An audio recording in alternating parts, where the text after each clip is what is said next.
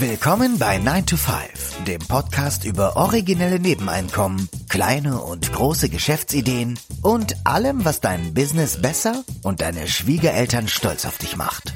Es ist nie zu spät für einen Plan B. Hier sind deine beiden Gastgeber, Ruben Alvarez und Christian Schmid.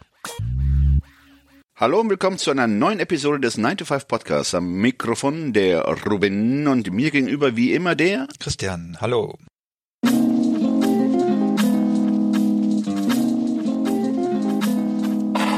Der Titel der heutigen Episode lautet Tim Schäfer, Finanzjournalist, Frugalist und Sidehustler. Tim Schäfer ist ein prämierter Finanzblogger und Finanzjournalist, der seit 2006 in New York City lebt und arbeitet. In diesem Interview möchten wir über seine ersten Nebenjobs und Investitionen, seinen ungewöhnlichen Lebensstil und seine ungewöhnliche Aktienstrategie sprechen.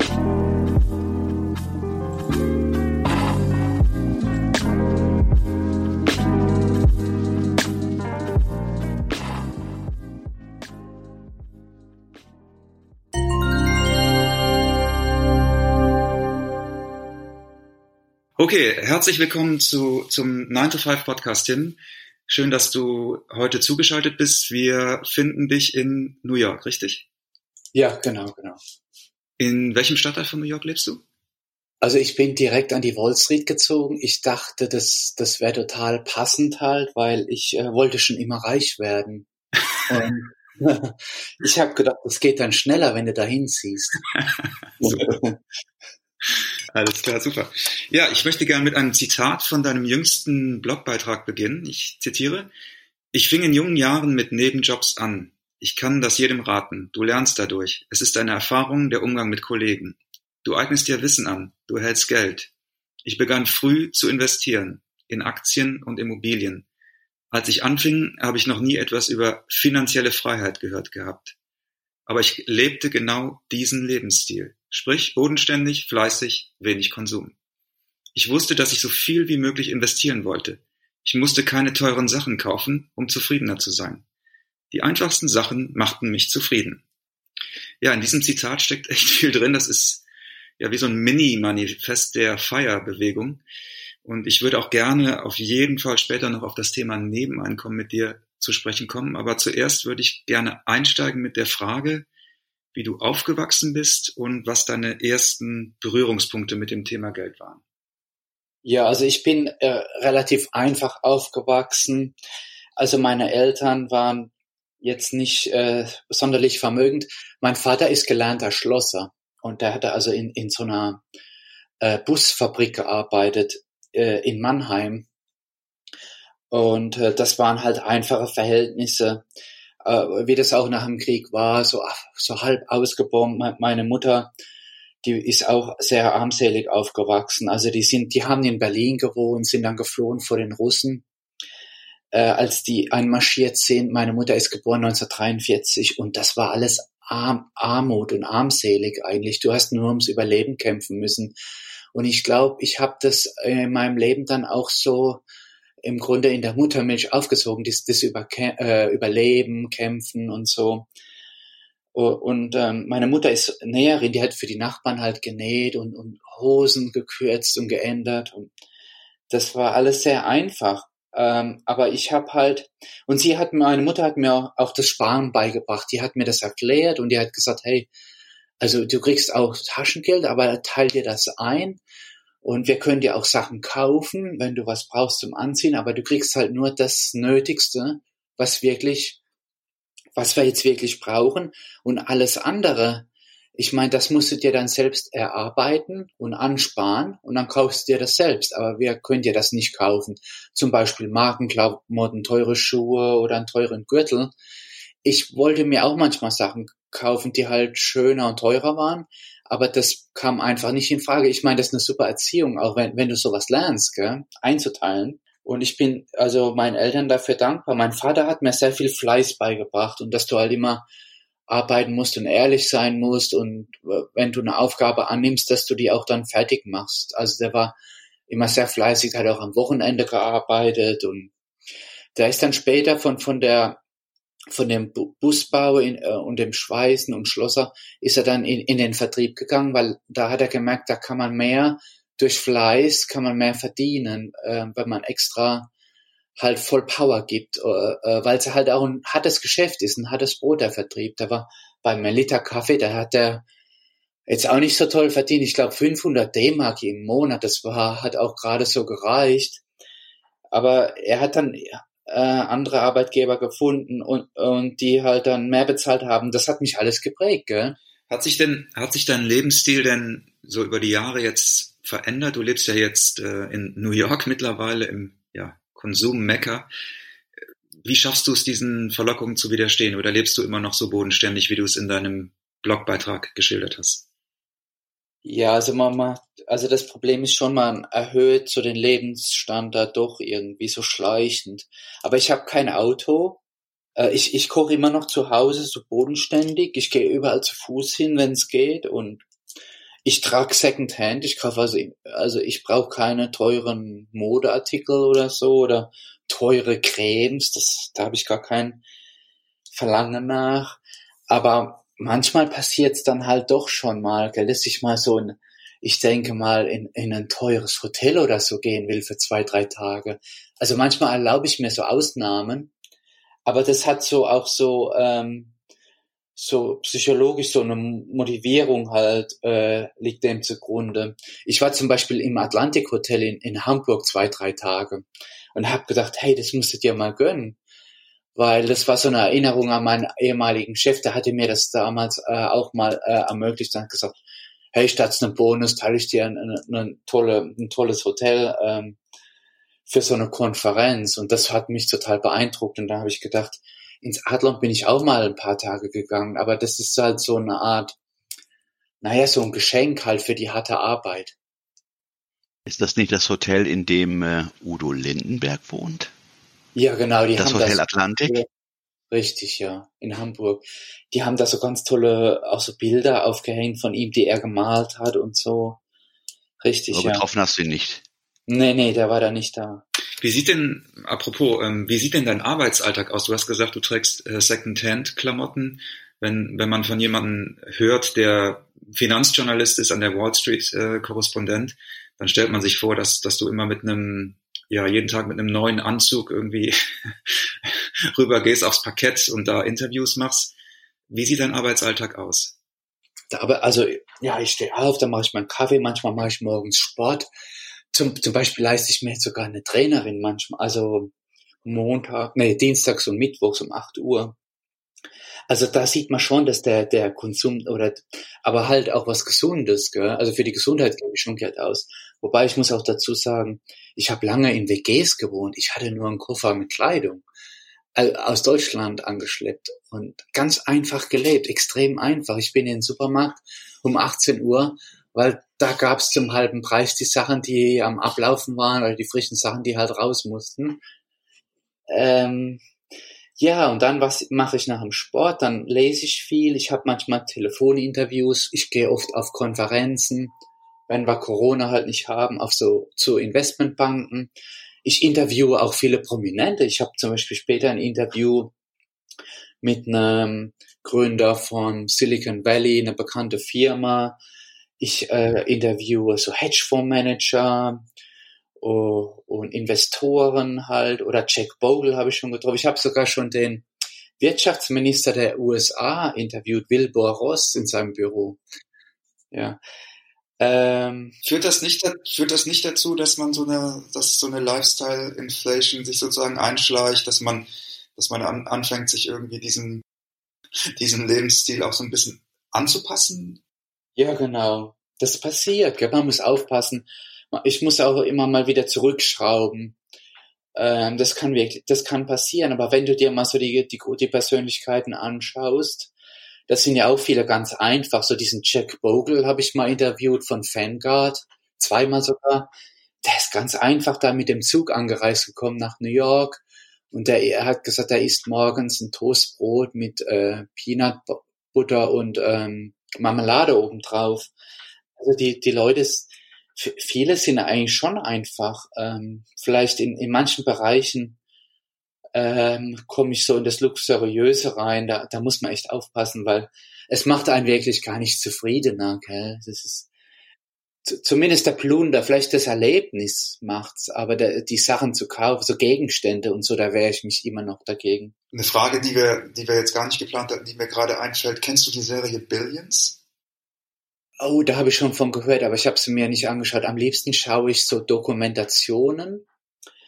Ähm, also so, ich, ähm, so das ist mir lieber wie so Spielfilme oder so, so Serien, so erfundene, so Fantasy-Stories, da, da kann ich wenig mit anfangen.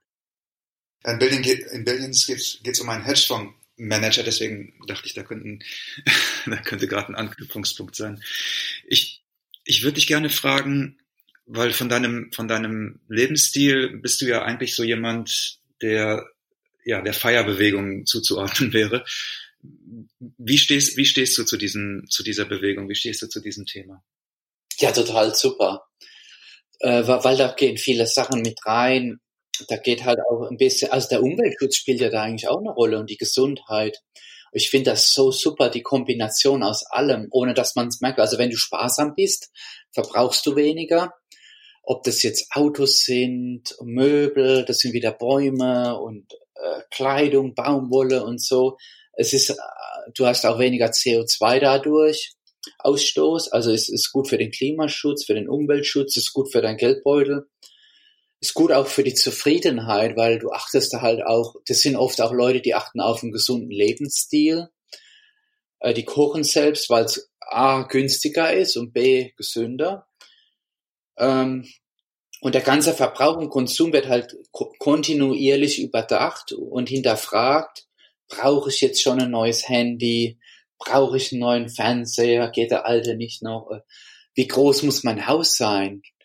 Und muss ich den Luxusurlaub wirklich jetzt machen äh, und dann noch vier Wochen lang oder so? Und brauche ich äh, ein Ferienhaus? Und man stellt sich halt ständig die Fragen und ich finde das total gut, dass man nicht einfach so ins Konsumhamsterrad reinrennt, um andere zu beeindrucken, was einen im Grunde gar nicht glücklicher macht und zufriedener und gesünder, sondern eher das Gegenteil, wenn man genau drüber nachdenkt. Du hast ja eine relativ ungewöhnliche Aktienphilosophie. Du kaufst Aktien und sagst, du möchtest sie eigentlich nie wieder verkaufen. Also du hast auch einen Blogartikel geschrieben, der den Titel trägt, warum ich meine Aktien nie mehr verkaufe.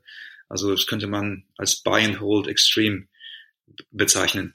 Jetzt hast du schon fantastische Renditen erzielt, aber wahrscheinlich auch Pleiten erlebt. Kannst du uns zu dieser, zu deiner Aktienphilosophie was erzählen? Ja, also an der Börse ist halt so, dass man total profitieren kann von diesem Zinseszins. Ähm, und, und Firmen, die wachsen halt mit, mit der globalen Wirtschaft, wenn sie gut gemanagt werden und gute Produkte haben, gute Kunden, gutes Image. Und dann werden die halt immer größer. Und das wird dann noch verstärkt durch intern, also durch Aktienrückkäufe und steigende Dividenden wird die Aktie immer attraktiver. Und wenn man dann halt, äh, sagen wir mal, vor zwei Jahrzehnten eingestiegen ist in eine SAP, das ist bei mir zum Beispiel passiert, oder bei anderen, wie ich, wie jetzt bei Netflix, da, da bin ich äh, auch frühzeitig rein. Und dann ist das, das ist der Wahnsinn. Da kannst du, da kannst du so ein paar super Aktien erwischen und das kann dein Leben positiv verändern, wenn, wenn man halt ähm, geduldig, abwartend das durchhält. Natürlich macht man auch Fehler, die habe ich gemacht und ich habe zum Beispiel Solaraktien gekauft und die sind pleite gegangen, sowas wie Sunwaste, äh, irgendwo vom Bodensee kam die, glaube ich, aus Konstanz oder so. Da habe ich eine Pleite hingelegt und, und, und bei Minenaktien und so, also bei Exploration Aktien. Bei Goldminenaktien oder? Äh? Ja, so Explorationsaktien. Äh, ah, okay. Halt, äh, es ist extrem riskant. Da habe ich das Risiko unterschätzt. Das war ähm, ein großer Fehler. Die haben verschiedene, die haben verschiedene Rohstoffe im Boden, aber das ist halt alles auch oft so hoffnungsbasiert und die meisten gehen halt echt pleite. Da, da schaffen es wirklich von 1000 vielleicht 10 oder so zum zum Megakonzern. Und da muss man also höllisch aufpassen, auch gerade bei so Startups und so. Aber wenn man den richtigen Trend erwischt, es gibt ja fantastische so ähm, Trends in der Wirtschaft, zum Beispiel diese IT-Security ist ein Riesentrend, da wird auch noch werden hohe Verluste geschrieben, aber man braucht so einen Schutz, IT-Schutz, man braucht Cloud und Speicherplatz und Software. Also auch äh, wenn man so eine Firma sich anschaut, die heute noch Verlust macht, aber so ein Riesentrend da ist, wird zum Beispiel auch diese Lebenszustellung, diese Essenszustellung von den Restaurants, das scheint ja auch ein Riesentrend zu sein, der jetzt gerade noch am Anfangsstadium ist. Ähm, ja, wenn man auf die richtigen Aktien setzt, kann man also wirklich vermögend werden. Jetzt hast du ja, und ich meine auch gelesen zu haben, ähm, mal ein berichtet, dass, ähm, dass du gerade in Krisenzeiten ähm, eine Philosophie des aggressiven Einstiegs verfolgst, also praktisch in, ähm, äh, in Sektoren oder Industrien oder Unternehmen zu, zu investieren, deren Ausverkauf in deinen Augen oder auch in Augen anderer übertrieben scheint. Äh, bringen Krisen an sich oder haben dir Krisen mehr gebracht, als äh, zwischen den Krisen zu investieren? Also kann man sein Vermögen durch Krisen signifikant vermehren und nur durch Krisen? Und das sind so die richtigen, wie soll ich sagen, ähm, Katalysatoren für Vermögen.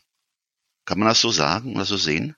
Ja, ich denke schon. Also, weil da ist halt alles im Ausverkauf und total ausgebombt und die Hoffnung ist so schlecht und und wenn so Aktien richtig gehasst werden, so zum Beispiel die Banken und Versicherungen während der Finanzkrise, äh, die, die wollte keiner haben, der Ruf war so schlecht und die Verluste waren so groß.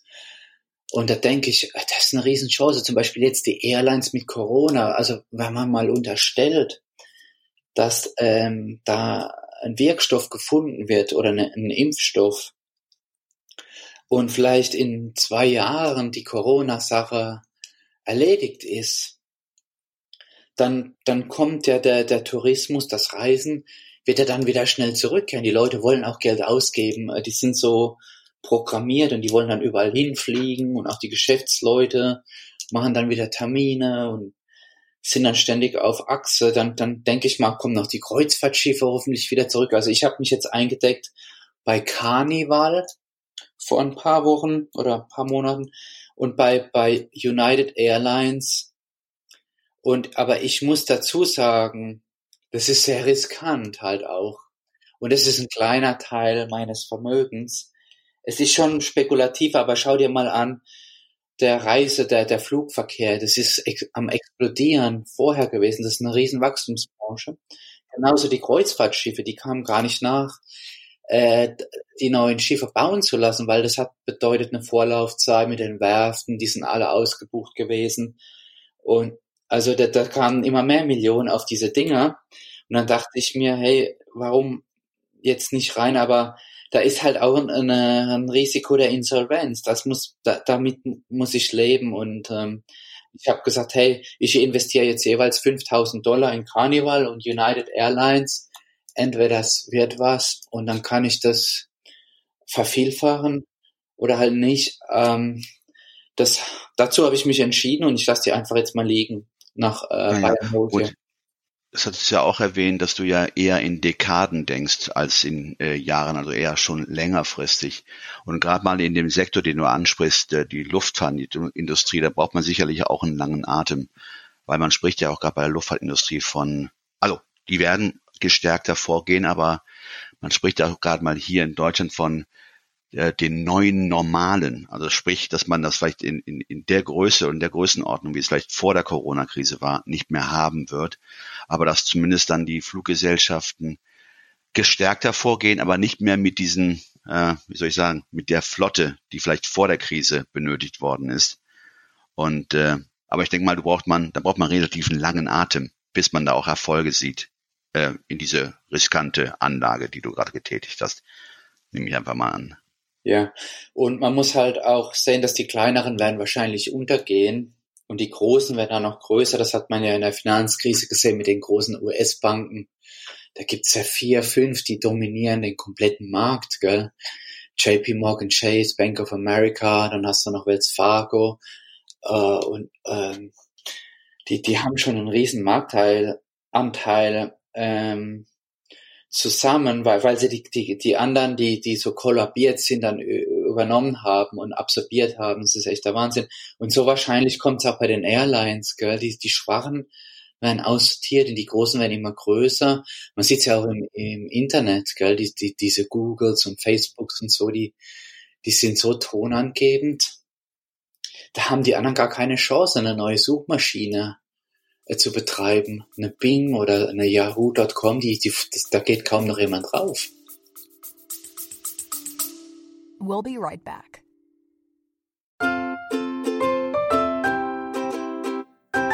Es ist Zeit für Werbung in eigener Sache. Aber keine Sorge, wir machen es kurz und schmerzlos.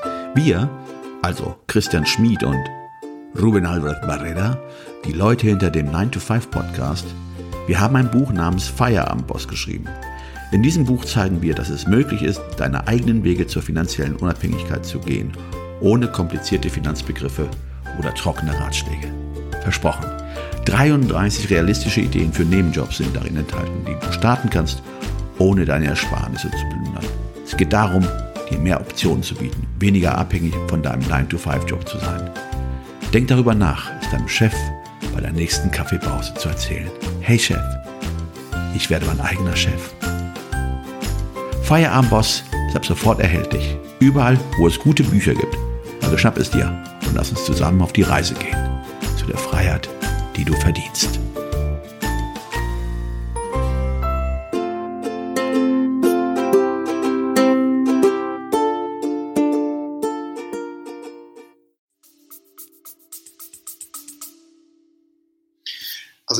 Ein Fan von, von Dividendenaktien und innerhalb dieser, sage ich jetzt mal, Fire-Community ist man ja eher so auf ETF ähm, gedrillt. Und ich merke auch immer wieder, dass, dass so, so eine Art Bias fast in, in Richtung ETFs äh, besteht. Äh, und du bist ja innerhalb dieser Community mit deiner Strategie wahrscheinlich auch ja, viel risikofreudiger als die meisten. Wie ist deine Haltung gegenüber ETFs? Ja, ETFs sind super. Äh, das ist eine clevere Sache, sehr weise. Ähm, und die Leute, die das machen, die, die werden gut abschneiden, verdammt gut abschneiden. Be besser als 90 Prozent. Und also ich, ich weiß auch nicht, ob mein, ob meine Stockpicks besser sind. Und das ist auch eher unwahrscheinlich, um ehrlich zu sein. Also wer, auf ETF setzt, der setzt halt auf den kompletten Korb ähm, und hat viele, viele Aktien drin. Und das sind auch immer die Siegeraktien mit dabei, auto, automatisch. Also ich kann da dran überhaupt nichts Negatives finden und ich finde das eine super Strategie. Ich habe auch einige ETFs. Äh, ich, aber als ich angefangen habe mit dem Aktiensparen, da gab's die ETFs schon, aber da war das total ein Nischenprodukt und ich habe davon gar nichts gewusst und das war auch eher in den USA äh, ver vertreten und, und deswegen Vanguard ist das so. Was meinst du? Sorry, das war äh, Vanguard, hat glaube ich damit angefangen, oder? Ja, das war einer der Pioniere, genau, Vanguard, ja.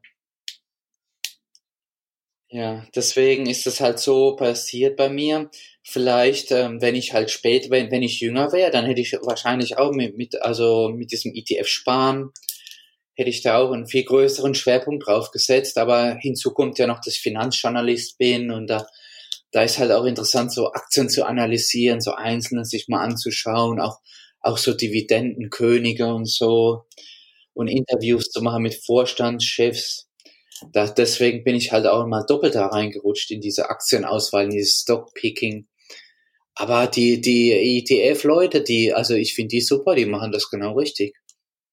Jetzt zu dem Thema ETFs. Ähm, du hast ja auch einige ETFs, hattest du gerade erwähnt. Hast du da äh, auch, ähm, ähm, bist du da im Deutschen oder in Deutschland äh, irgendeiner Form engagiert, finanziert? Äh, vor allen Dingen, wie stehst du zu dem Finanzplatz Deutschland? Du hast ja auch gerade gesagt, du hättest in einige deutsche Aktien investiert, zumindest hier SAP, einer der großen Technologieunternehmen im DAX. Aber generell, wie stehst du überhaupt zu dem Finanzplatz Deutschland? Oh, ja, also in, in Deutschland ist halt so, die, die Aktienkultur ist halt schlecht ausgeprägt. Da herrscht eine große Angst. Das liegt aber auch daran, dass in, in Berlin das Aktiensparen wird leider nicht so gefördert, wie, wie das zum Beispiel in Amerika der Fall ist. Du hast in Amerika fantastische Möglichkeiten. äh, steuerlich und auch vom Arbeitgeber, dass man sagt, hey, die Altersvorsorge, für die muss aktienbasiert sein zu einem Gutteil. Und wir fördern das. Wenn du ähm, ETFs kaufst oder Aktien, dann machen wir das, äh, da befreien wir dich von der Steuer. Das heißt, Kursgewinne und Dividenden sind äh, steuerfrei und du kannst das alles reinvestieren und laufen lassen und den Schneeball in Bewegung bringen. Äh, du sparst direkt aus dem Bruttoeinkommen, aus dem Bruttogehalt und oft gibt der Arbeitgeber noch was dazu. Äh, der Chef sagt halt noch einen kleinen Bonus dazu. Die wollen halt die Leute wirklich motivieren. Amerika hat ja auch eine äh, gesetzliche Rente, die heißt hier Social Security. Die ist jetzt gar nicht so schlecht äh, als Basis. Aber die sagen halt, das reicht nicht aus und wir wollen das fördern und Berlin macht das leider nicht. Ähm, und das ist schon ein Problem. Deswegen ist die Aktienkultur auch so schlecht. Wird denn nur die Aktie gefördert, die in die Altersvorsorge gehen soll? Äh, oder ist es generell bei Aktienkäufen oder Dividenden, dass die von der Steuer befreit sind? Also äh, die, die ähm, in so ein Altersvorsorgedepot reingehen, die sind komplett steuerbefreit, also aus dem Bruttogehalt. Und auch alle Kursgewinne und Dividenden, die dann entstehen in den Folgejahren, auch alle steuerfrei. Aber nur im Rahmen der Altersvorsorge. Das heißt, wenn du jetzt aber spekulierst oder an die an äh, und nicht in die Altersvorsorge, sondern ganz normale äh, Aktiengewinne oder Dividenden, die müssten dann versteuert werden. Richtig, ja, oder aber auch geringer. Okay. Geringer. Okay. Naja. Ja. Gut, da gibt es keine Finanztransaktionssteuer, wie es gerade hier in Europa angedacht wird. Ne? Ja, genau. Ja, du hast halt, ähm, ich glaube, Dividenden werden nur so mit, mit 10, 15 Prozent versteuert im normalen Aktiendepot. Und ähm, wenn du Aktien realisierst, Aktienkursgewinne, wenn du es über ein Jahr gehalten hast, dann ist es auch geringer ähm, vom Steuersatz her, als wenn du spekulierst. Also die fördern auch im normalen Depot ähm, das längerfristige Aktiensparen. Äh, ist eine ganz andere Kultur, die sind halt vom, vom Naturell her auch ähm, ein bisschen wagemutiger, der Amerikaner, und auch aufgeklärter. Also das, das Wissen um den Finanzmarkt ist besser, würde ich mal sagen. Sonst ähm, deswegen ist das halt auch viel ausgeprägter, das Interesse an der Wall Street, an Aktien, am Investieren ist irgendwie ist, sind die aufgeweckter und, und besser informiert. Ähm, ja, man schaut sich auch mal so an, so Barons und so ist schon ein Massenprodukt oder das Wall Street Journal. Die, äh, die Amerikaner lesen das und informieren sich schon, also. Ja, das ähm, habe ich auch so erlebt. Ich glaube auch, dass die Amerikaner nicht so eine moralisch an dieses Thema rangehen, wie das in Deutschland oft ist, der Fall ist. Also die, diese, dieses Bild von Spekulanten ist ist nicht so negativ besetzt, wie es bei uns der Fall ist. Ja, das ist halt so entstanden durch diese ganze Einwanderung und so. Die, die haben diese, die haben den Amerikanern halt immer eine Chance gegeben. Die wollen die nicht drangsalieren mit hohen äh, Steuern und so. Immer so ein bisschen so äh, die Selbstständigkeit geprägt und äh, den Eifer, die Motivation. Hey, wenn du dir hier was aufbauen willst, haben sie gesagt, jeder, der hier einwandert, kriegt äh, ein Landpaket und wir, wir nehmen dir nur einen kleinen Teil ab von, von deinem Einkommen, von, von deinem Geschäftserfolg. Vielleicht nur 10, 20 Prozent oder so. Und nicht wie jetzt in Europa das der Fall war, in England der gierige König oder so, oder in Deutschland so hohe Abgaben von 50 Prozent und mehr. Gell? Und das ist noch bis heute so, gell? Dass, dass man so äh, diesen Geschäftssinn äh, fördern will. Und wenn du dich halt, wenn du ins Risiko gehst, du wirst belohnt, wenn die Leute eifrig sind und so, die können sich relativ, also in 15 Jahren, fünf bis zehn Jahren, zwölf Jahren, können die ein enormes Vermögen aufbauen. Ist das eins der Gründe, weswegen oder warum du Deutschland den Rücken zugekehrt hast?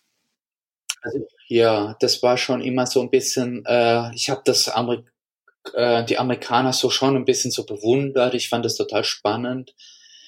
Ähm, die Sprache hat mich fasziniert, dass die Leute, ähm, wie die so drauf sind, äh, sind hilfsbereit und offen für, für andere man kommt schnell ins Gespräch. Ähm, ähm, das ist irgendwie ähm, auch so, der Smalltalk geht schneller, wenn du so in den Bus einsteigst. Äh, die begrüßen dich und fragen dich, wie es dir geht. Und natürlich wollen die keine komplette Lebensstory hören, aber das, das geht halt viel schneller.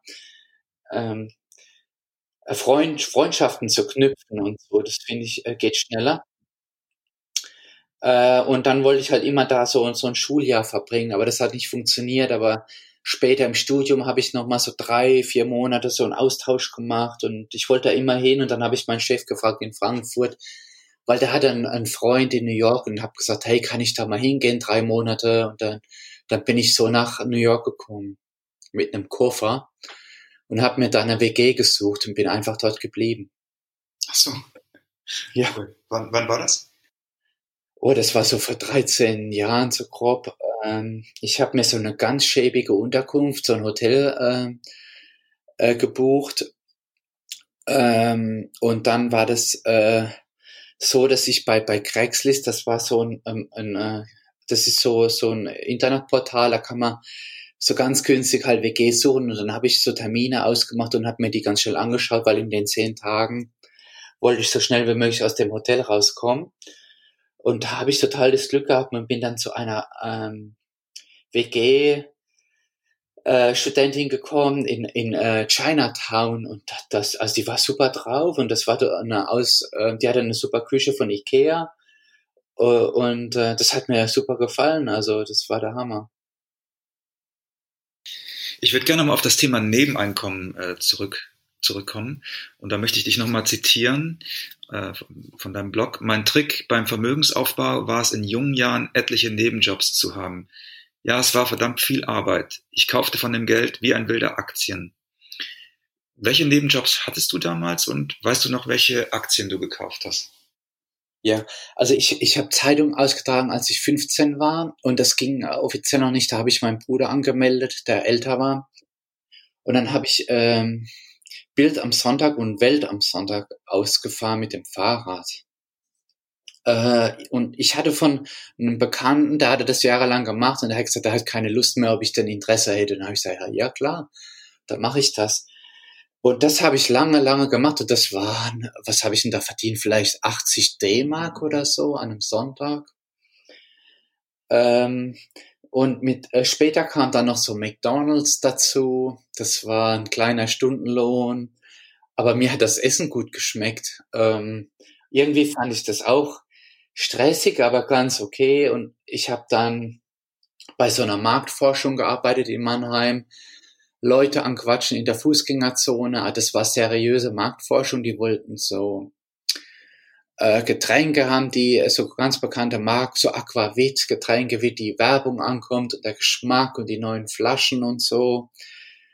Äh, die haben recht gut bezahlt, weil niemand wollte die Leute anquatschen, weil das schon hart ist, gell? Und dann habe ich gesagt, hey, ich mach das, was soll's. Ähm, das war ein super Stundenlohn. Äh, ich habe auch in der Fabrik gearbeitet, bei den Weinheimer Gummiwerken oder so hießen die. Die haben so Feuerwehrschläuche produziert. Das war Frühschicht ich glaube, um drei Uhr hat der Wecker geklingelt. Und dann bin ich dahin mit dem Rad hingefahren. Das war ganz brutal.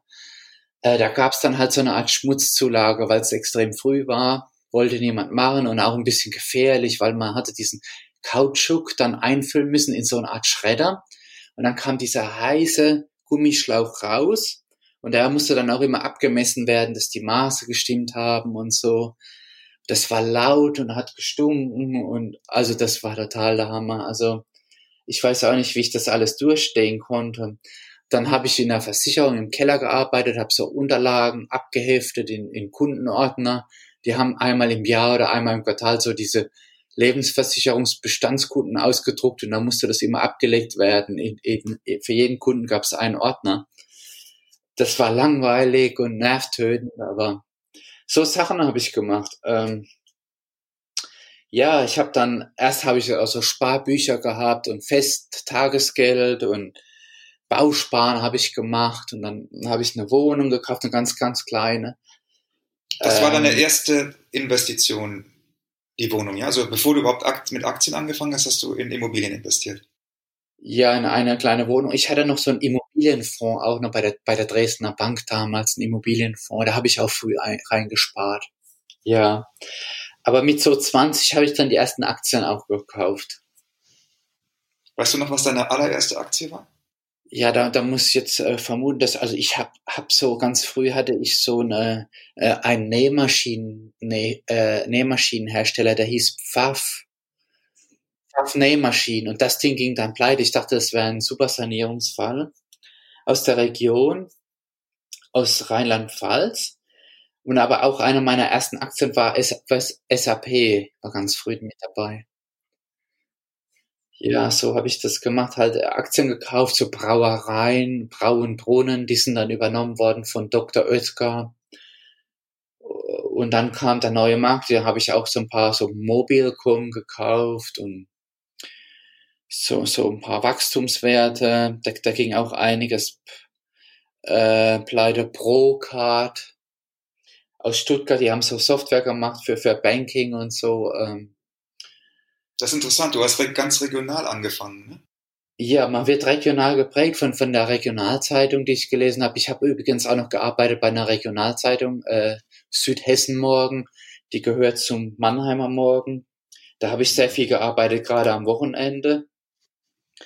Da habe ich auch dem Arbeitgeber Bescheid gegeben. Das musste ja machen. Du musst sagen, hey, äh, du musst ja so einen Nebenjob anmelden. Und der hat nichts dagegen gehabt, weil sich das, äh, weil es da keinen Interessenkonflikt gab. Dann habe ich halt also lokale Journalismus gemacht. So kam ich dann auch in den Journalismus rein. Welche Nebeneinkommen hast du jetzt heute? Du hast ja einen YouTube-Kanal, du hast deinen Blog. Sind das, sind das aktive Nebeneinkommen für dich? Ja, also ich, es ist so, dass ich das jetzt gar nicht so ausschlachte und ähm, ich könnte das noch voll kleistern und zumachen mit, mit so Affiliates und so. Aber da habe ich auch ehrlich gesagt keine Lust, weil ich möchte da nur Sachen promoten, wo ich auch hinterstehe.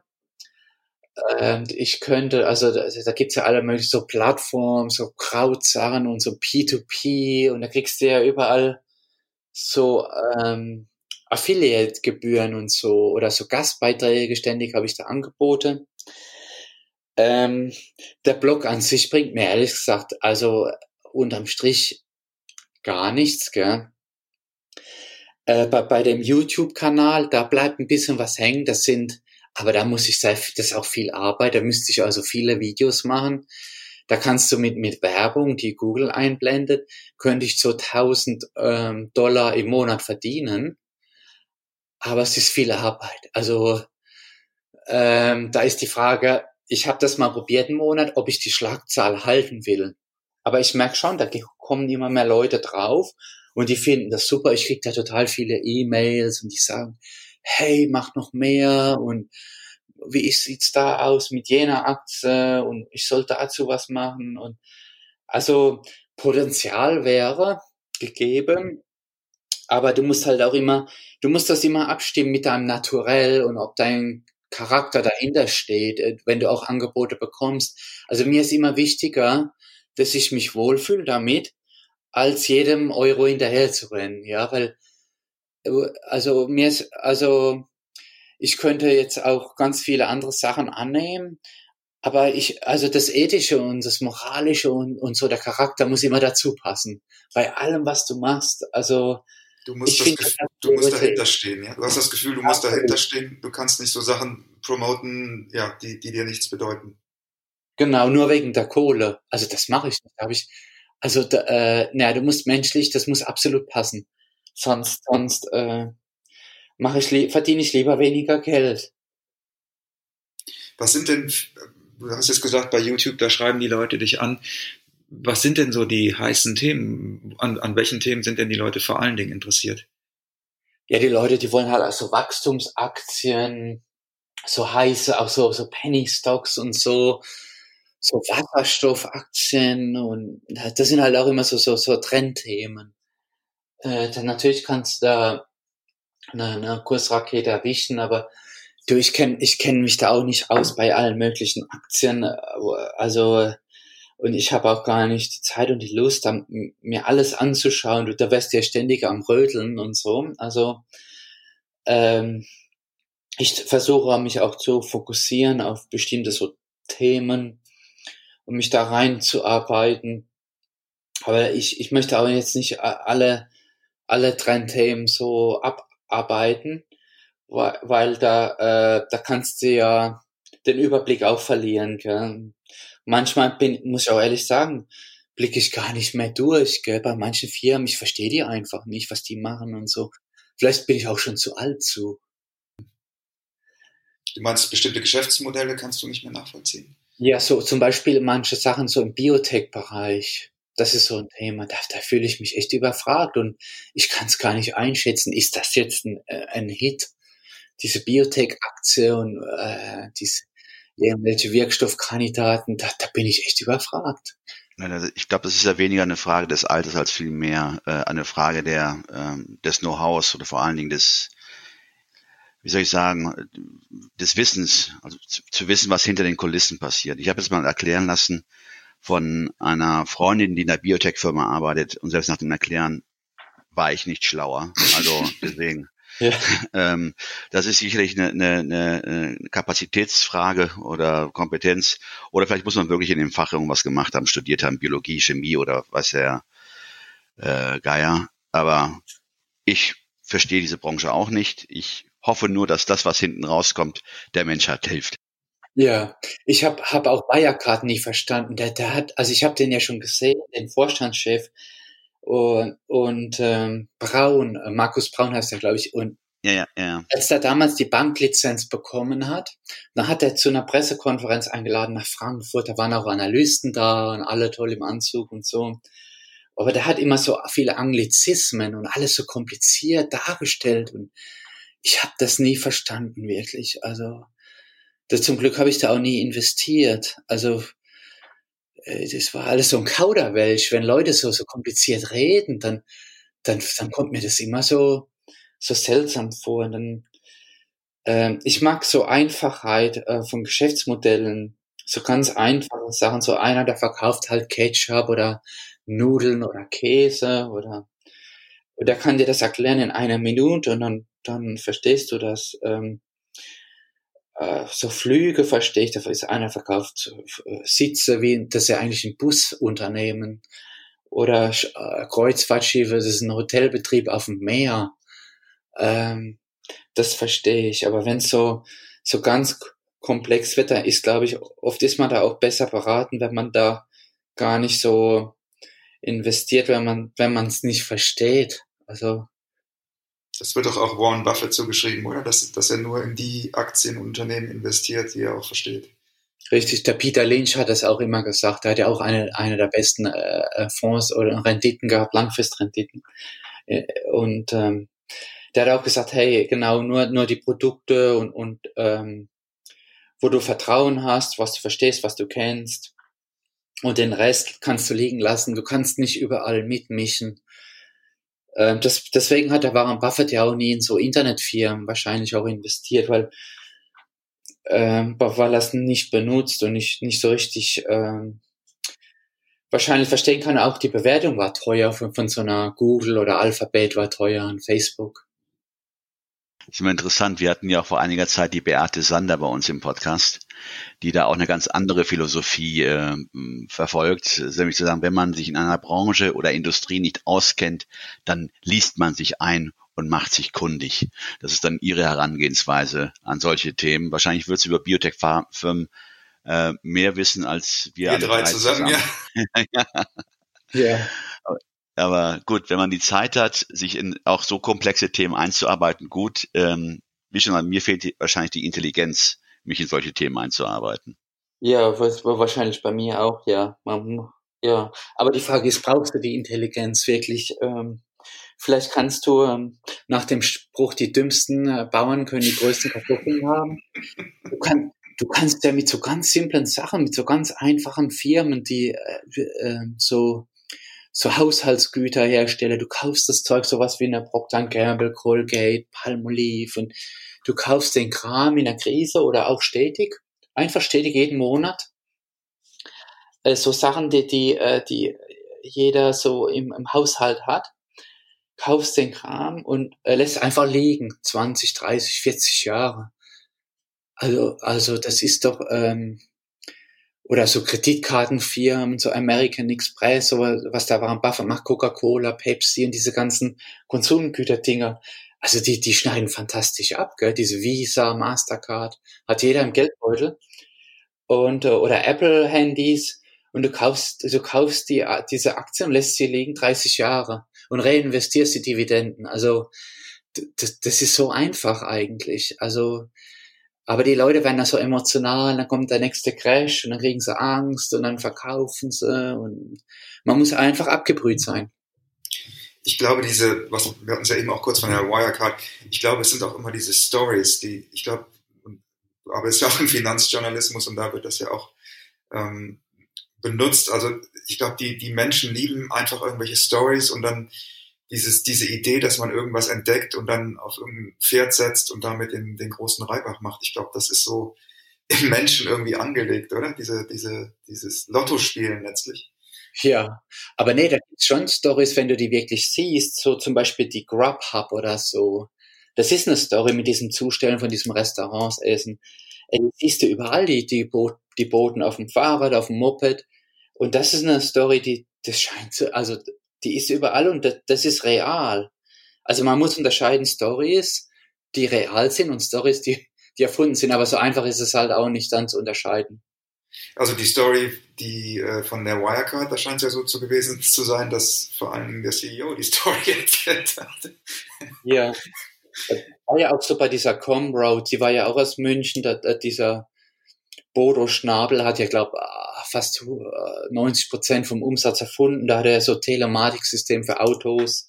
Ja, ja, ich erinnere mich, ja, ja. Ja, und, und er hat auch in Asien hat er dann Riesenkunden und so und Riesenkooperation gemeldet und da habe ich auch mal angerufen, da war ich damals Journalist bei, bei ich glaube, das war bei Daimler, Kooperation mit Daimler und das war aber nicht die Konzernzentrale, das war irgend so ein kleiner Autohändler.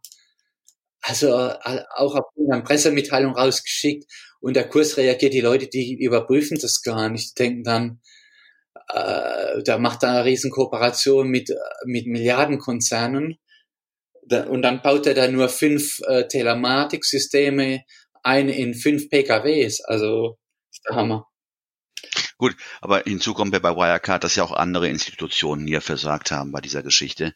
Es war ja nicht nur auf der einen Seite der, der betrogen hat, sondern auch die, die haben betrügen lassen und auch ablenken lassen und lieber dann auf den, wie soll ich sagen, äh, man hat dann den, den Messenger in dem Sinne, der, der das dann halt, äh, aufgebracht hat oder dieses Thema angesprochen hatte, ähm, dessen Name von der Financial Times, den hat man ja wirklich wie eine Sau durchs Dorf getrieben und, äh, ähm, und letzten Endes hat man sich immer nur auf die konzentriert und nicht auf das Unternehmen selbst. Also ja, die BaFin hat versagt, komplett versagt. Das ist äh, beschämend.